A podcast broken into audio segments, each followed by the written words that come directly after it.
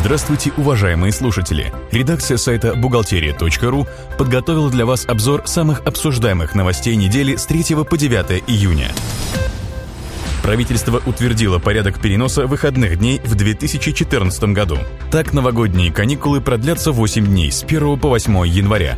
Общая продолжительность майских праздников составит 7 дней с 1 по 4 мая, с 9 по 11 мая.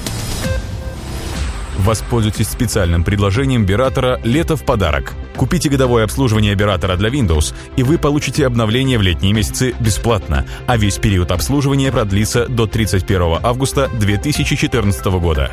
Подробнее на сайте berator.ru. Росстат утвердил форму федерального статистического наблюдения номер 3F и порядок ее заполнения. Документ следует применять, начиная с отчета на 1 февраля 2013 года. Организации, кроме малого бизнеса, должны заполнить сведения по состоянию на первое число каждого месяца и предъявить их на следующий день после отчетной даты. Это необходимо сделать при наличии задолженности по заработной плате работникам. Минэкономразвития предлагает сократить процедуру регистрации ООО, отменив обязательную предварительную оплату уставного капитала. В настоящее время, на момент регистрации обществ, его уставной капитал должен быть оплачен не менее чем наполовину, а оставшаяся часть в течение первого года деятельности общества.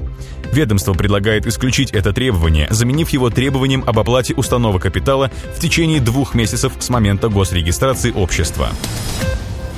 Депутаты предлагают учредить Всероссийский день свободной торговли, когда любой гражданин России может продать свои личные вещи без уплаты налогов с полученной выручки. В Госдуму поступил соответствующий законопроект. До 1 августа этого года правительство должно установить общие требования к организации и проведению такого дня, а также требования к местам торговли. Досрочный отзыв работницы из декрета не допускается. Как пояснил Роструд, такой отпуск предоставляется не только на основании ее заявления, но и больничного листа, в котором указана конкретная продолжительность отпуска.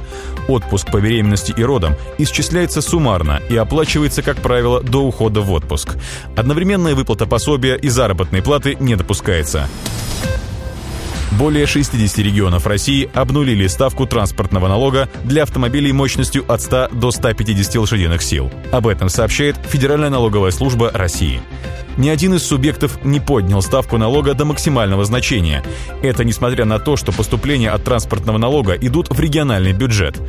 Как отметили налоговики, большинство регионов пользуются правом изменять ставку транспортного налога лишь в сторону уменьшения.